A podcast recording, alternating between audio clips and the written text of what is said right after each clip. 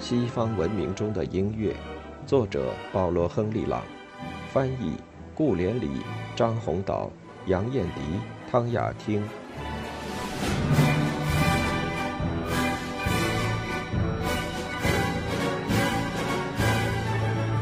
美国，将近十七世纪末，美国两个文化优越的地域的音乐生活停滞之际，位于以弗吉尼亚和马萨诸塞为代表的。界限分明的两大文化中心之间的各州受到较少干扰，继承欧洲的风俗习惯和设施，主要是因为有非英国的居民点，包括德国和瑞典的居民点。这些人带来的人生观和习性有利于音乐的成长，而且除了音乐的倾向以外，还带来具体的音乐。瑞典和德国教会都以赞美诗和器乐著称。费城附近的荣神堂，据说是英国聚居地中第一个配备有管风琴的教堂。西班牙人更早就有了管风琴。教堂的牧师据说还要求家乡运来几架羽管键琴。这些人毫无疑问的比清教徒的新英格兰人和麻木不仁的南方人强，因为。他们不认为音乐是犯罪，是轻浮的娱乐。他们认为音乐是应该珍惜的传统。可是，他们不久也受到一个宗派的反对。虽然那个宗派温和，讲人文主义，不像新英格兰的清教徒那么严厉，但也反对音乐，那就是贵格会。在这里。以前在德国和倾向加尔文主义的个别方面的国家中展开的路德派和加尔文派关于音乐之争，奇怪的卷土重来。原来的端游已经改变，德国人自己也远离路德的艺术理想，但是他们对音乐的热爱依旧，尽管加尔文派的主张依旧对音乐不喜欢，或者说不信任。这些德国人对宗教信条和道德理想的严肃认真，不亚于先他们到来的盎格鲁撒克森主人。彭威廉的追随者，事实上他们在多方面表现出比贵格派更严格、更不妥协的人生观和宗教观。可是他们不愿意放弃他们的音乐。在美国案例的第一个德国牧师尤斯杜斯·法尔克纳诉说。连不开化的印第安人都明显表示喜欢音乐，那忧郁的、乖戾的和小气的贵格派心灵，却拒不承认音乐。不久，这些德国人中产生了活跃的作曲家，可以说是美国音乐最早的作曲家。康拉德·约翰·贝瑟尔来自德国，1720年定居宾夕法尼亚的德国镇。当时已是欣欣向荣的德国居民点。起先同德国的敬礼会，又称登卡尔派联合，后来独立传教。1731年，在宾夕法尼亚的埃弗拉塔成立一个安息敬信会居民点。这是一个半隐修性质的宗教社区，在殖民时期十分有名。这个居民点的男男女女，除了苦行外，围绕德国人珍爱的印刷和音乐两项活动，过着出色的文化生活，出版了至少四百首在埃弗拉塔唱的重赞歌。许多贝瑟尔自己的创作，大多数收在埃弗拉塔的赞美诗集《丧歌》中。宾夕法尼亚的另一个在美国音乐史上留下痕迹的居民点，是来自波西米亚和摩拉维亚的宗教难民于1741年在伯利恒建立的社区。他们的领导者是戴维尼奇曼主教和青岑道夫伯爵。青岑道夫伯爵是海尔恩胡特摩拉维亚教派的缔造者，他来美国督察建立聚居地。摩拉维亚人来自中欧音乐传统特别杰出的地区，他们一有居住的房子，便开始教授音乐课和社区歌咏。他们带来了乐器，在教堂里无私的使用。宾夕法尼亚这块小小的摩拉维亚人聚居地，近年来成为独一无二的巴赫圣地，每年举行音乐节，平民和学者都来参加，绝非偶然。这些人记忆中的德国新教音乐世世代代传了下来。然而，不能忘记，德国人来的较晚，他们的音乐传统和音乐实践只有在需要时间建造住房和教堂时短暂的中断。他们是自我中心的社区，同其他居民点没有交流，也不鼓励交流，更不用说同盛气凌人的新英格兰了。因此，不必惊奇，当埃弗拉塔寺院唱四部或六部重赞歌时。当器乐伴奏的圣歌在伯利恒教堂里回荡时，马萨诸塞州的牧师、会众和治安官们还在争论是否应该容忍音乐，哪怕是最简单的音乐。粗劣的歌咏，连乐感平平的人都听了觉得讨厌。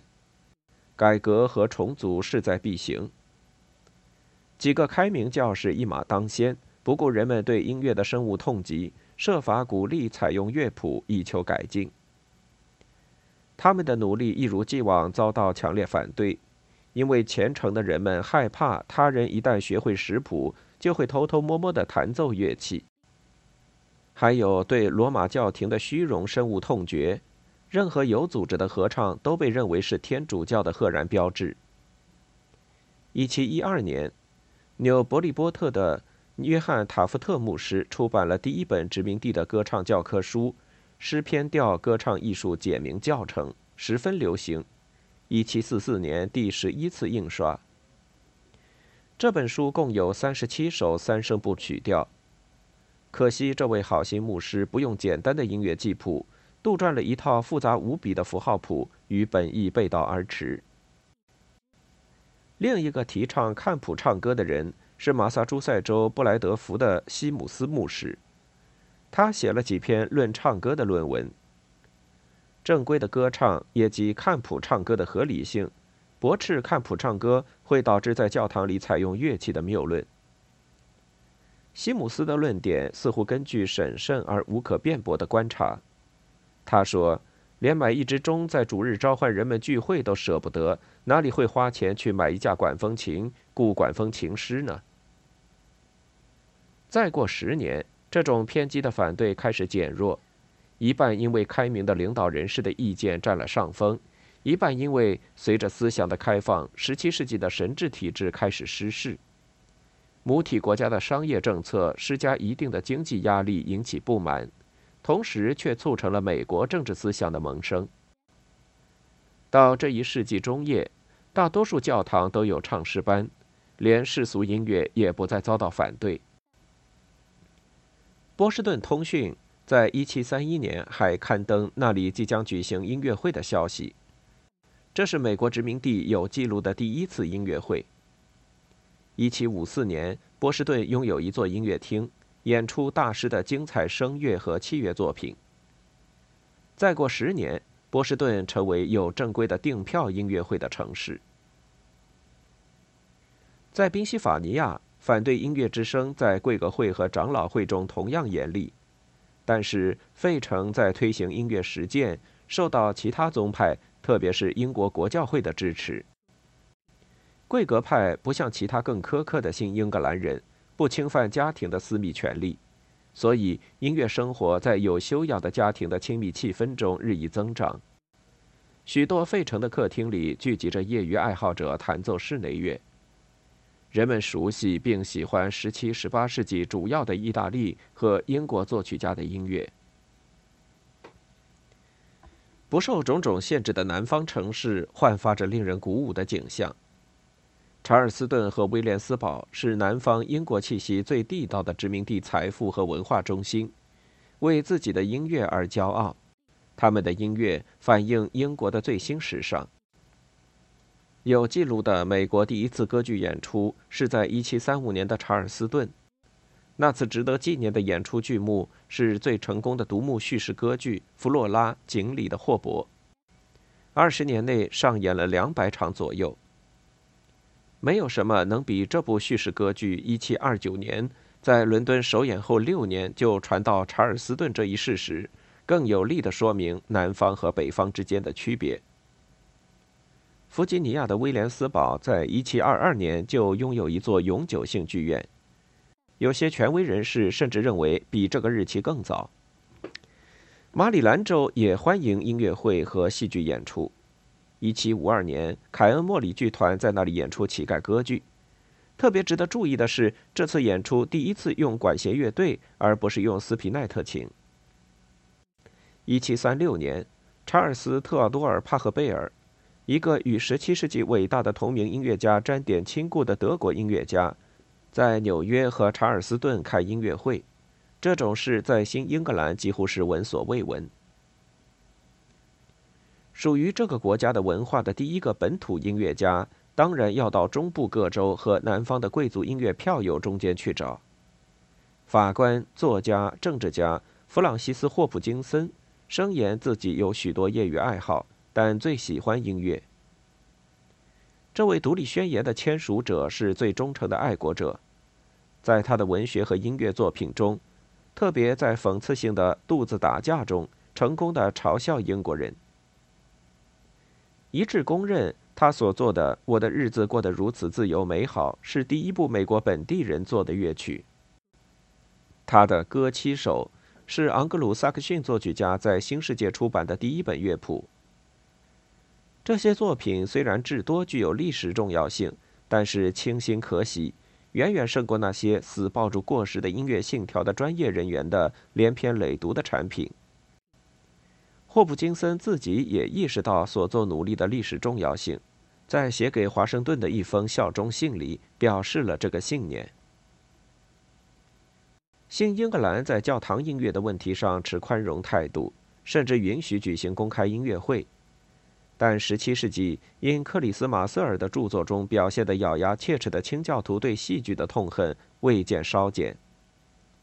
塔夫特牧师勇敢地为教堂歌咏说话后两年，审理塞勒姆巫术案件的法官之一塞缪尔·希沃尔为市政厅里演出话剧感到震惊。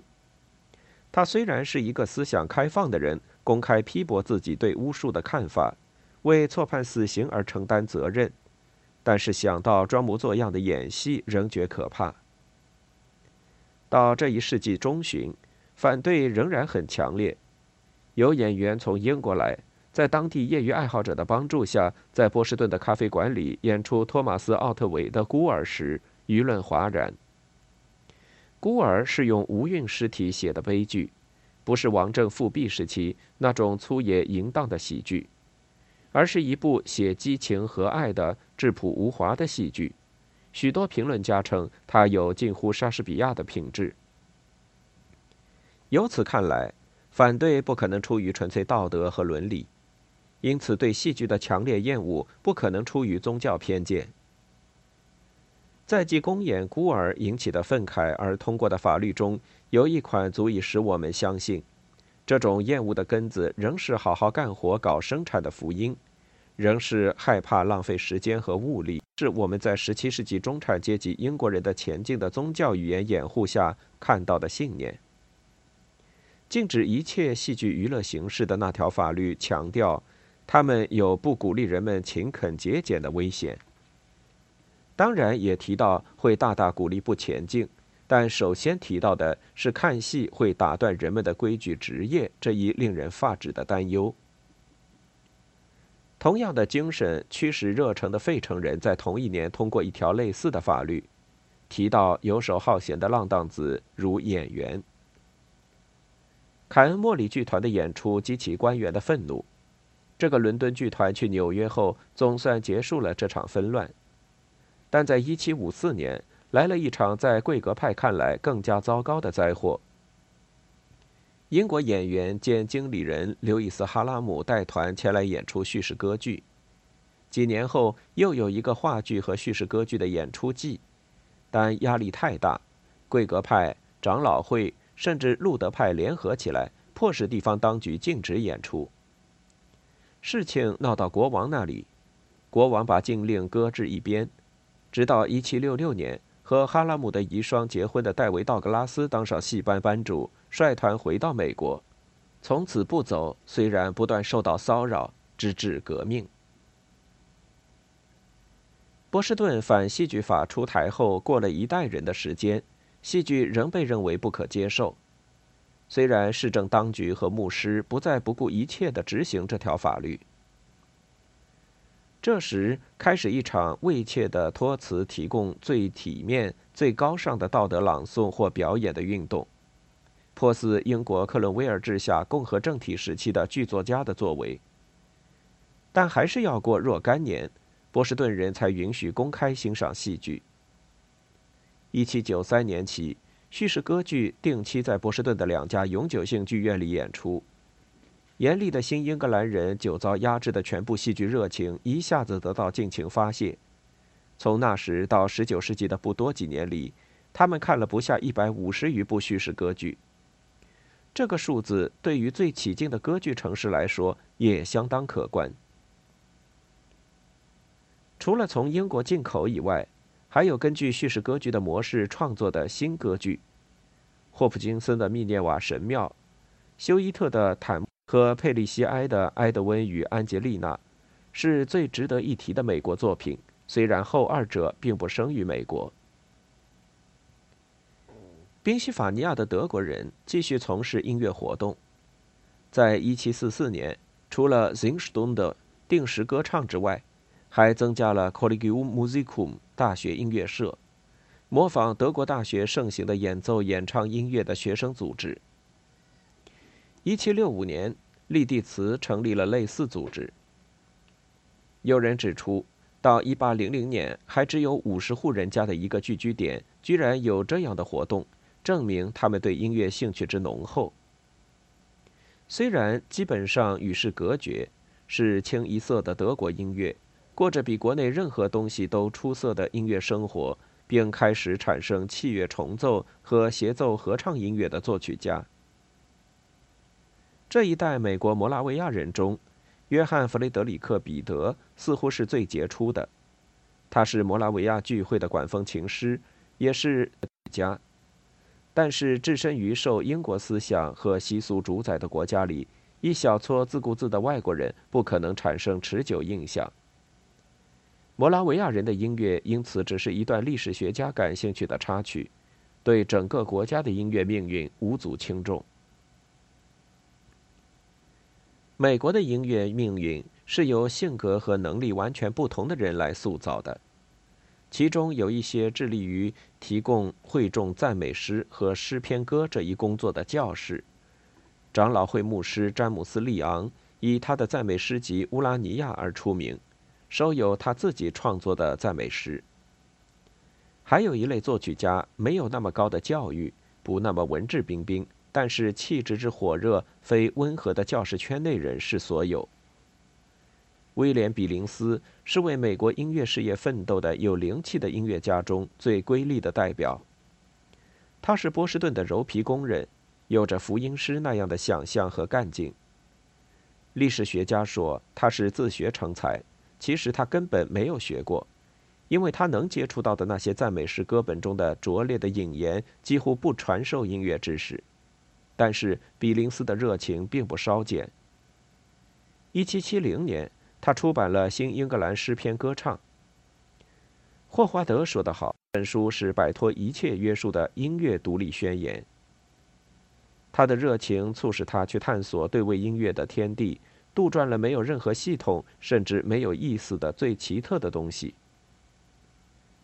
这个工人出身的专业音乐家，最后编写了一本音乐基础的教科书《大陆和声》，用常见的对话方式写成。以前的历史学家笑话比林斯，被他的副格式顿走的乐曲以及其他异想天开而不太通顺的把戏吓得目瞪口呆。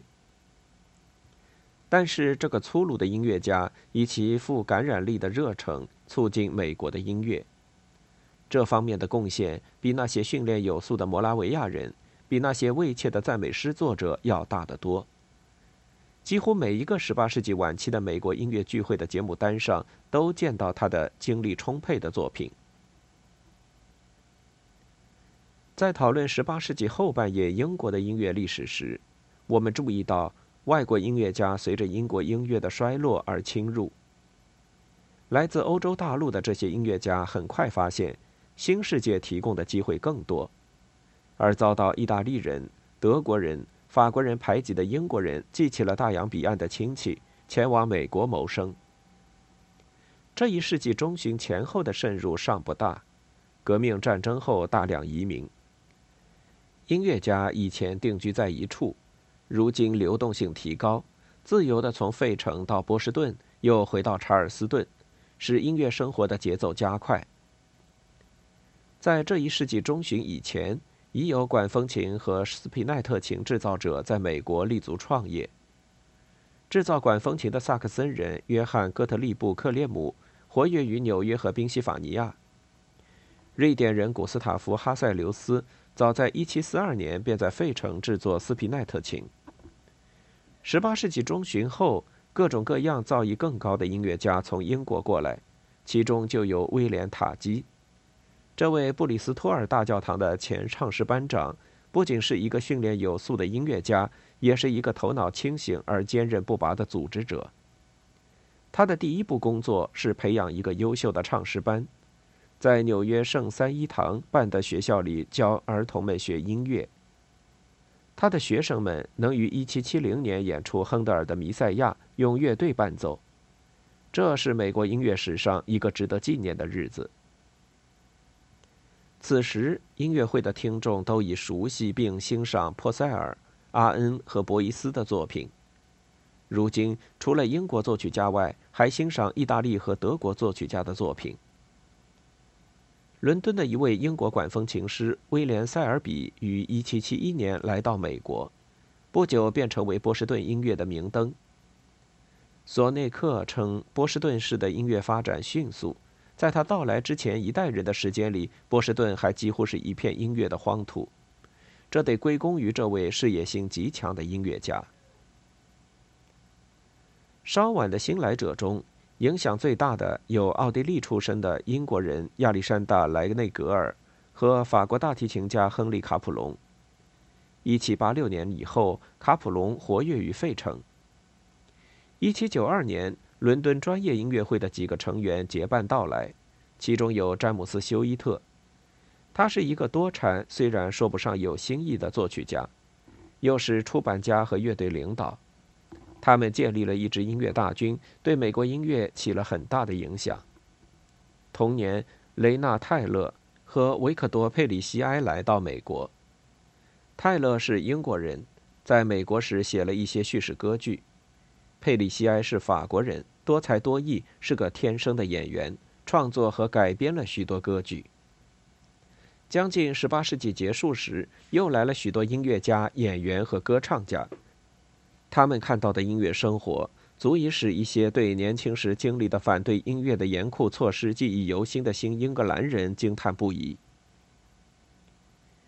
曲目起先以英国作品为主。但随着外国人的涌入和美国音乐的逐渐发展，变得更多样化。外国人带来了最新的音乐。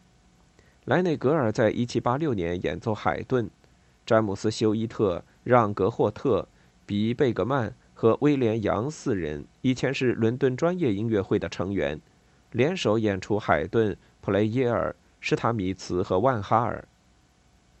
事实上，摩拉维亚人早在1761年就知道海顿的作品，简直难以相信。伯利恒在1795年已有固定的弦乐四重奏，专门演奏海顿的室内乐。在伯利恒的图书馆里有1785年手抄的莫扎特作品，换言之，在莫扎特还活着的时候就抄下的。而那时，除了大师身边的人以外，大多数欧洲人还不太知道莫扎特的器乐作品。革命前后，诗篇歌和赞美诗出的越来越多。1795年出现一个集子，几乎像是诗篇歌咏的百科全书，由奥利弗·霍尔登、塞缪尔·霍利约克，还有一个德国人汉斯·格拉姆配置良好的和声。霍尔登和霍利约克以他们的动听的赞美诗曲调而为人所记得，而在大西洋这一边出版最早的管弦乐总谱的历史地位当属格拉姆。美国对法国的战争在一七六三年结束后，群情愤慨的大争端解决后，美国的文化生活开始围绕人类的自然兴趣而组织。政治和精神动乱的时代，主要产生政论文章，但也诞生了像《洋基歌》这样的流行歌曲。革命期间不鼓励音乐活动，特别不鼓励戏剧音乐，甚至因时局严重而加以禁止。但敌对行动一停止，音乐生活以加倍火力重新开始，到处都是联票音乐会，到处都在建造永久性的剧院。霍普金森的歌七首受到华盛顿、杰斐逊和许多本身不是音乐家的重要人士的赞赏，证明18世纪末对音乐的普遍欣赏。音乐成为受尊重的活动。当华盛顿当选总统而访问各地时，常常有公开音乐会欢迎他。因此，进入十九世纪，音乐和文学一样条件成熟，踏上全国性的征途。